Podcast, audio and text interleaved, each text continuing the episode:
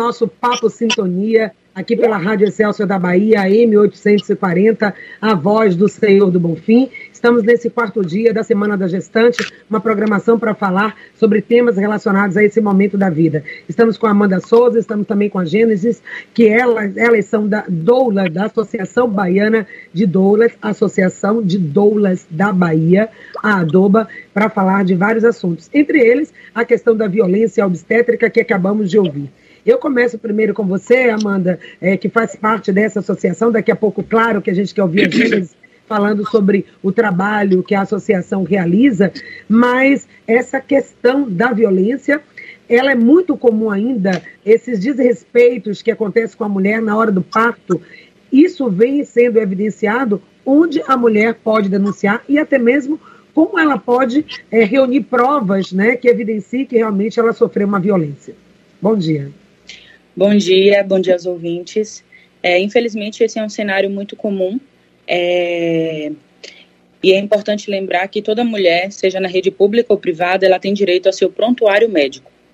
Ela pode fazer a solicitação na própria instituição, eles geralmente concedem um prazo, e nesse prontuário consta todo o histórico do atendimento médico, e isso pode servir como prova de algum tipo de negligência. A mulher ela pode fazer a denúncia, ela sofrendo, é, percebendo ser vítima de violência, ela pode realizar a denúncia na própria instituição, no Ministério, no Ministério da Saúde, no Ministério Público e buscar algum advogado particular para verificar uma reparação civil, inclusive, né? É, e, e, inclusive, e pode realizar também um BO um, na, numa delegacia, dependendo do tipo de violência que ela tenha sofrido. É muito importante que ela tome consciência do que é a violência obstétrica, né? Porque muitas mulheres elas nem se dão conta de que sofreram violências, né? Uhum. Porque existe um inconsciente coletivo de que, principalmente no SUS, é, a, aquela equipe ali está prestando um favor e não é um favor, é um direito. Exatamente, né? A gente precisa entender que essa mulher ela está num momento de grande vulnerabilidade Exato. e um momento muito importante que naquele momento ali pode impactar toda uma vida, não só dela, a vida do bebê, inclusive, dependendo do, do procedimento e da situação em que ela for envolvida, e de toda uma família também. Por isso a importância desse acompanhamento e dessa orientação que a gestante recebe na pré-gestação, durante a gestação, no parto e no pós-parto. E ter essa orientação deveria ser um direito de todas as mulheres, mas ainda é visto como um privilégio. E aí aparece a figura das doulas, que muitas pessoas confundem com as antigas parteiras, mas a gente sabe que a doula não faz o procedimento médico, ela não substitui o obstetra, a enfermeira e o profissional de saúde, ela está ali para dar um acompanhamento, uma orientação mais global a essa mulher. Então, Gênesis, por favor, nos apresente aí o trabalho que as doulas realizam e já comece a falar também, claro, para a gente, apresentar também essa associação que você preside. Bem-vinda. Bom dia, Patrícia. Bom dia, Amanda. Bom te ver por aqui.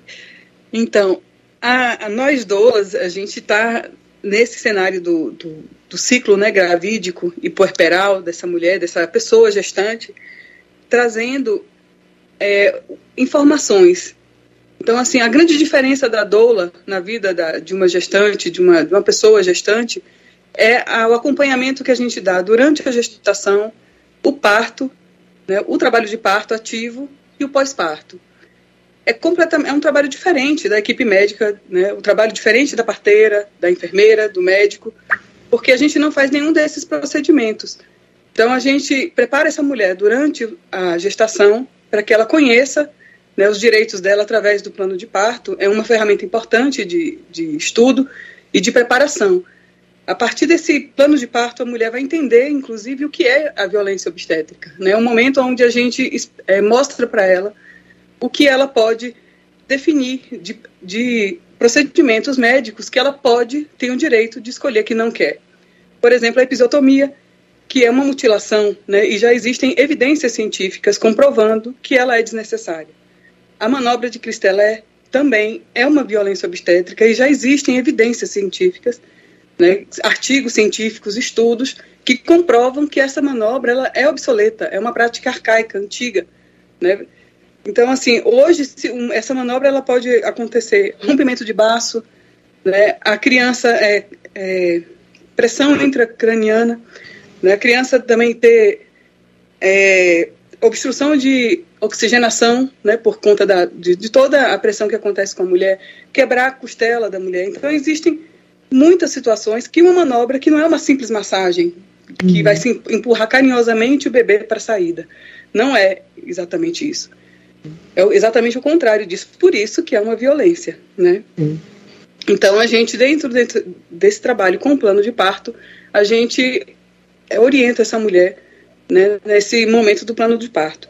Durante o parto, a nossa função é estar tá acompanhando essa mulher, trazendo conforto físico. Né? A gente faz utilização das práticas que são práticas de não, não, farma, não farmacológicas né, para alívio da dor. A gente também faz muita utilização das práticas integrativas. A gente utiliza massagens, aromaterapia, né, vocalização, respiração. Né? Então, assim, existem uma série de, de práticas que trazem esse alívio da dor é, podendo fazer com que a mulher não necessite de uma medicação. Né? Dessa forma, também trazendo segurança e acompanhamento para essa mulher.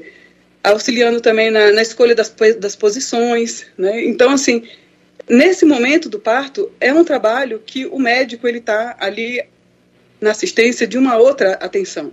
A parteira também está numa outra atenção. A enfermeira está numa outra atenção.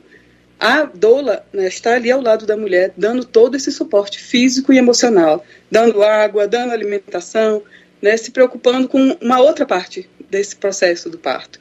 No pós-parto imediato, a gente continua nessa atenção e também continuamos na atenção com a amamentação. Então, assim, é um trabalho de conforto e de acompanhamento.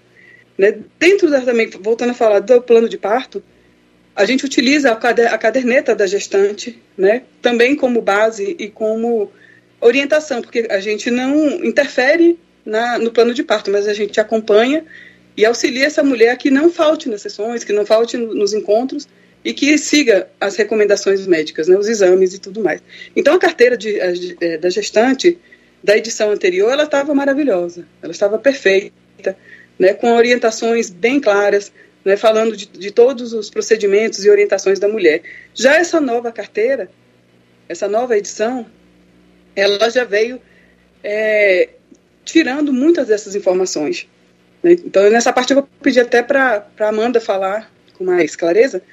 E, então, assim, esse é a nossa. Base, tentando resumir né, qual é a, a função e o trabalho da doula, é nessa linha que a gente desenvolve esse, esse trabalho da dolagem.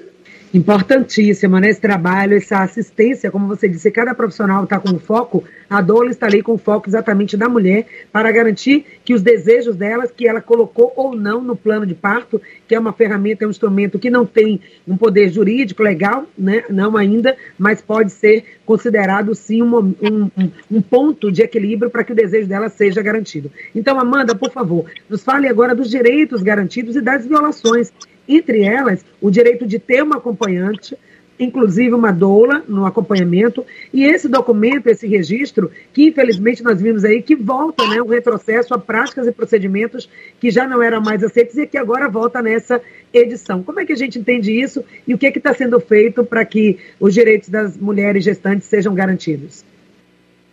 Certo. É, realmente, a nova edição da cartilha trouxe uma sensação de insegurança e muita tristeza, né, para todo mundo que todo, todas as pessoas que faz parte, que estão ali envolvidas nesse processo de humanização do parto, porque inclusive esse acompanhamento é, ele ele diminui a incidência da violência obstétrica.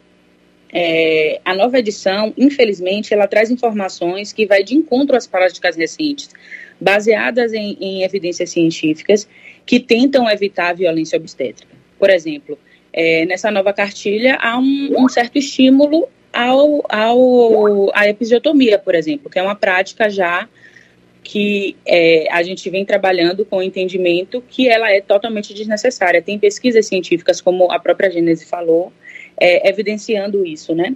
É, a cartilha ela promove a amamentação exclusiva como forma de contraceptivo até os seis meses, né, da, da, da vida do, do recém-nascido. Então isso é uma formação é, é uma, é, uma, é, é uma formação insegura, assim. a gente não pode se pautar exclusivamente nisso. Então, tem uma cartilha onde traz essa informação, pode trazer um prejuízo a essa população. É, as, as organizações, os grupos de doulas, inclusive a FENADULA, todas essas instituições, e elas estão se movimentando para tentar, é, e estamos estudando como a gente pode tentar coibir e frear a distribuição dessa cartilha, para que ela passe por uma reforma, para que venha uma discussão pública a respeito disso, tá?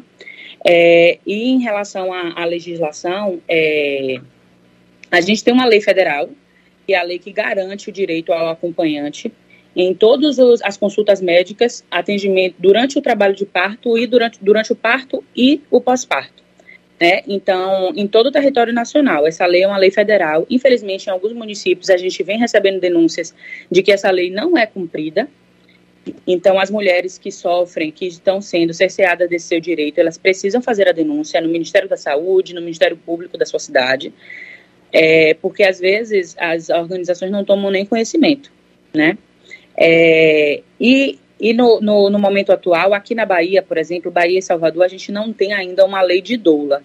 Mas, é, felizmente, foi votado é, no Senado, né, está em votação, está em processo de tramitação, o PL 3946, da, da senadora Maísa Gomes, que foi aprovado já no Senado, e agora está para ser aprovado, vai entrar na pauta da Câmara para ser aprovado. Sendo aprovado, ele vai seguir para a sanção presidencial que é a legislação para regulamentar a profissão da doula, né, que é uma luta de anos de todas as profissionais de saúde. É, em relação e, e, em relação à legislação em geral, que a gente pode falar de toda a, a, da assistência à gestante, né, nós temos também uma outra lei federal que garante a toda gestante que ela tem o direito à assistência médica humanizada durante o parto nos estabelecimentos públicos de saúde. É, e essa lei também, ela regulamenta a vinculação dessa mulher a uma unidade hospitalar, com conhecimento prévio. Então, assim, durante o seu atendimento pré-natal, que pode ser feito num posto próximo à sua casa, você já sabe qual é a unidade de saúde que você vai ter o seu parto. Inclusive, você pode fazer uma visita com antecedência a essa unidade de saúde, é, para que você não tenha seu atendimento negligenciado. Isso é um direito da mulher. Aqui em Salvador, a gente, além da lei federal, aqui em Salvador a gente tem uma lei municipal que regulamenta isso também várias questões que precisam estar atentas, né? A questão da mulher gestante não é só dela, é de toda a família, de toda a sociedade. Então não podemos simplesmente assistir esses retrocessos ou essa questão do direito da mulher que não é respeitada e não fazer nada. Então que bom que instituições como a Associação das Doulas né, da Bahia é, está aí à frente, contando com profissionais como você e com outros profissionais também que estão empenhadas nesse sentido. Mas outra questão são programas de assistência à mulher, entre eles o programa Cegonha, né? É, é, que tem também uma ação importante para atender as questões dessa mulher e que hoje também vem sendo ameaçado. Vários processos, é, várias ações que beneficiam, na verdade, a sociedade. Hoje a gente vê uma fragilização é, dessas questões sociais e dentro desse cenário da mulher gestante também a gente pode falar isso sobre o projeto Cegonha. Apresenta ele um pouquinho o que, é que vem acontecendo com esse projeto hoje em dia, Amanda.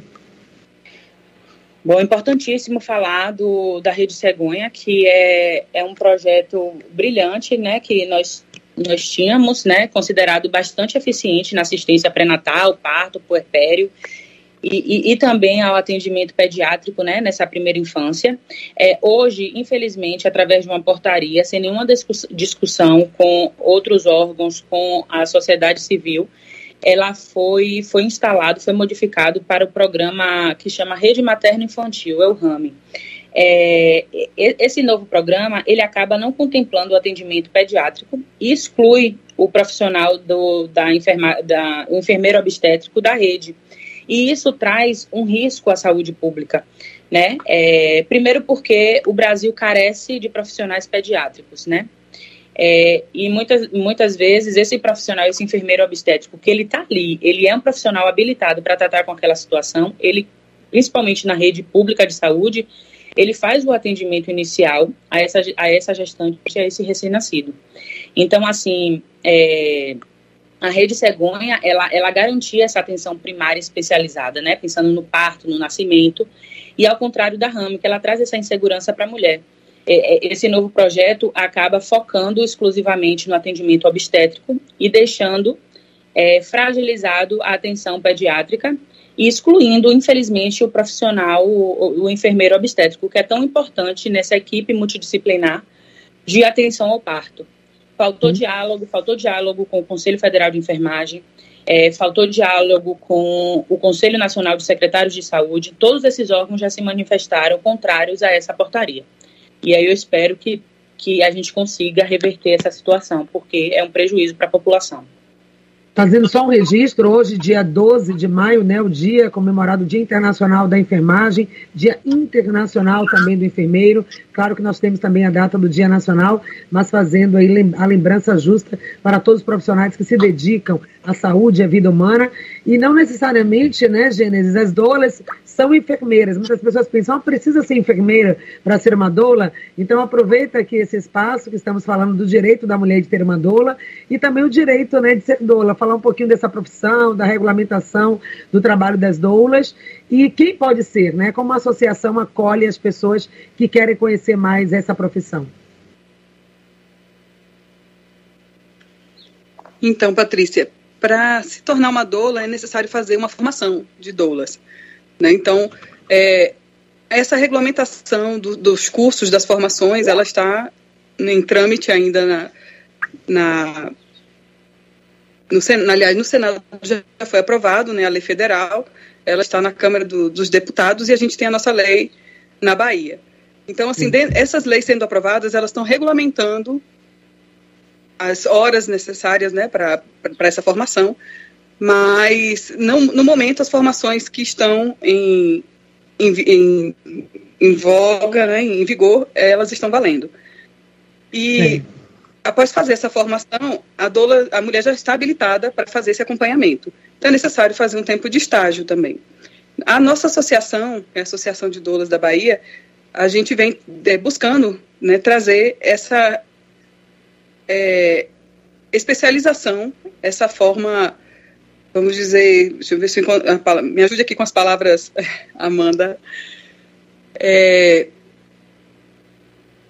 a profissionalização, né, com, com código de ética, com código uhum. de conduta, né, com a, as formas, isso, com, a, com, as formalizações.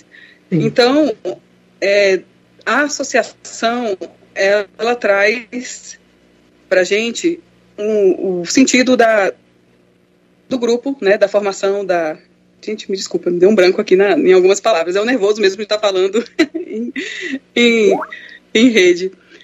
Mas o que, o que traz a importância é que a gente tem o, o foco agora para fazer com que a, a lei seja aprovada. Né? Com essa aprovação da lei, a gente vai ter uma regulamentação profissional e fazendo com que as, as doulas tem um reconhecimento no, na sua função né, de trabalho, podendo, inclusive, ter projetos né, da rede no, no, SUS, podendo atender também a população de baixa renda, né, que no momento ainda não tem tanto acesso. A, alguns grupos, algumas, é, alguns projetos conseguem a, abarcar né, as, as gestantes que estão na, na situação de atendimento pelo SUS. Gênesis, e... tem inclusive projetos, né? Desculpa interromper você, de Obrigado. trabalho né, voluntário de doulas em outro momento, em outra oportunidade, que nosso tempo hoje está bem curtinho. Nós vamos trazer, inclusive, esses projetos, essas iniciativas, iniciativas também de hospitais que já aderiram ao trabalho da doula. A doula não precisa estar pedindo, pelo amor de Deus, deixa eu entrar na porta do hospital. A gente já tem isso como realidade, como exemplo para dar. E vamos trazer aqui também essa notícia. Só para fechar aí sua participação, deixa o contato, quem quiser conhecer mais a Associação de Doulas da Bahia, onde procurar vocês? Olha, a gente tem um site que é o www.doulas, é, e a gente também está no Instagram, que é arroba doulas da Bahia. Então, esses dois contatos, a gente, vocês podem estar em contato com a gente nas redes sociais. Pois é, e com certeza vai ser muito bem acolhido, com muito carinho por vocês. Amanda, e seu trabalho. Nervosa, fiquei um pouco ansiosa, nervosa, dei um branco. Não, tá tudo Mas, ótimo. O importante é que você está aqui. Não poderíamos fazer essa semana, Gênesis, da mulher gestante sem a presença de vocês. Tá? Muito obrigada, foi muito válido sem apresentar vocês ao nosso público. Amanda, finalizando também, deixa aí a sua mensagem com relação aos direitos da mulher gestante, o que, que a mulher precisa estar atenta e quem ela pode recorrer. Certo. É, primeiro, eu gostaria de, de parabenizar e saudar todas as mulheres gestantes desse nosso país, desse nosso mundão, porque realmente é, é, é, é um momento muito sublime e eu particularmente entendo que se a mulher não está sendo tratada como uma deusa, alguém está fazendo seu trabalho errado. É, então, assim, primeiro passo é buscar informações é, hoje já tem redes de informações na internet, que onde você pode buscar muito, muito conhecimento. Então, quando você se empodera dessas informações, você se empodera é, do, dos seus direitos e do seu corpo e você faz valer eles com mais eficiência. Então, assim, se você tiver condições de buscar uma doula excelente. Existem doulas voluntárias se você não tiver condições de realizar o pagamento, que essa profissional ela vai te assistir, te orientar, ela vai fazer uma educação perinatal onde você vai estar munida de informações, onde você vai poder buscar e garantir seus direitos. Sendo desrespeitado esse seu direito, você pode buscar a, a realizar denúncia na própria instituição, no Ministério da Saúde, no Ministério Público e buscar judicialmente algum tipo de reparação.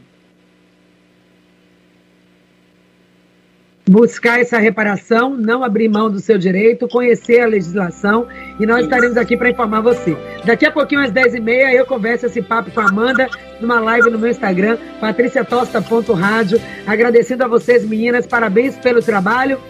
Muito obrigada por terem participado da Semana da Gestante, que hoje fica por aqui e amanhã a gente volta com muito mais. Até a próxima. Beijo grande.